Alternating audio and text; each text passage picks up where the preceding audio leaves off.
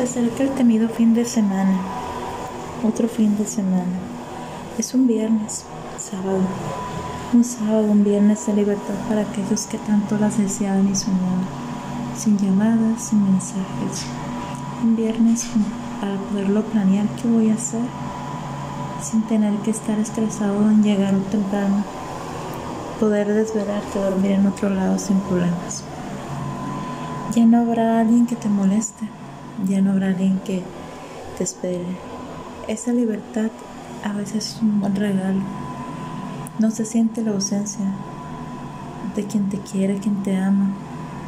Simplemente es, es quitarte una molestia. Ya no vas a tener quejas.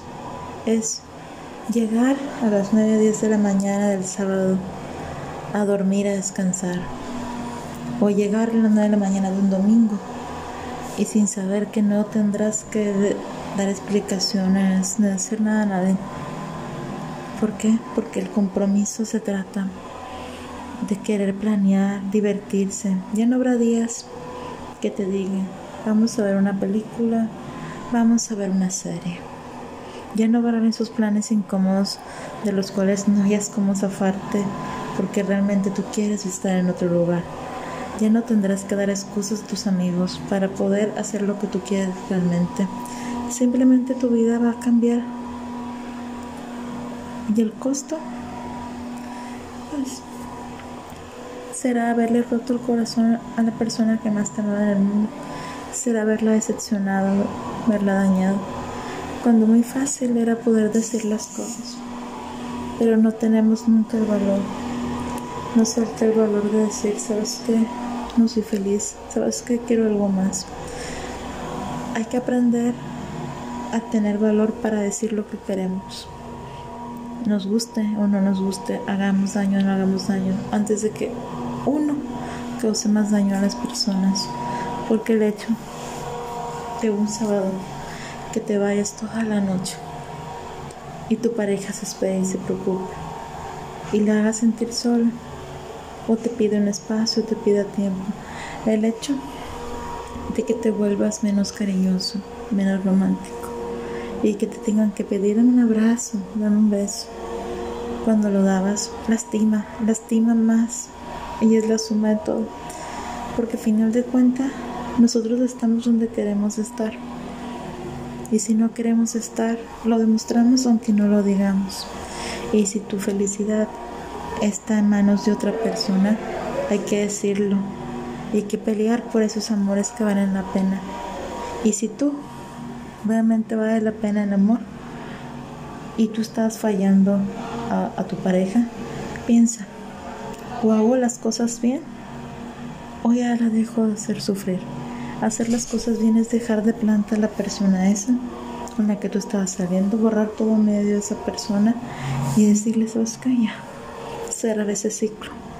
Decirle a tu pareja, hablar las cosas en claro, volver a arreglarse, recomenzar. Todos nos equivocamos y el hecho de querer buscar soluciones, arreglarlas, puede mejorar hasta relaciones. Relaciones que ya estaban rotas pueden florecer estando secas. Pero si tú quieres que todo sea igual, sin hacer algo bien, las cosas no van a salir bien.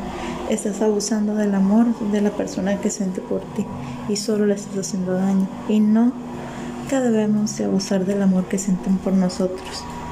Porque todos, todos, todos, todos, todos merecemos que nos amen.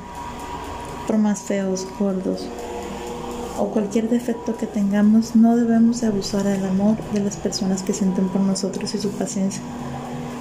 Es lo más cruel que se puede hacer.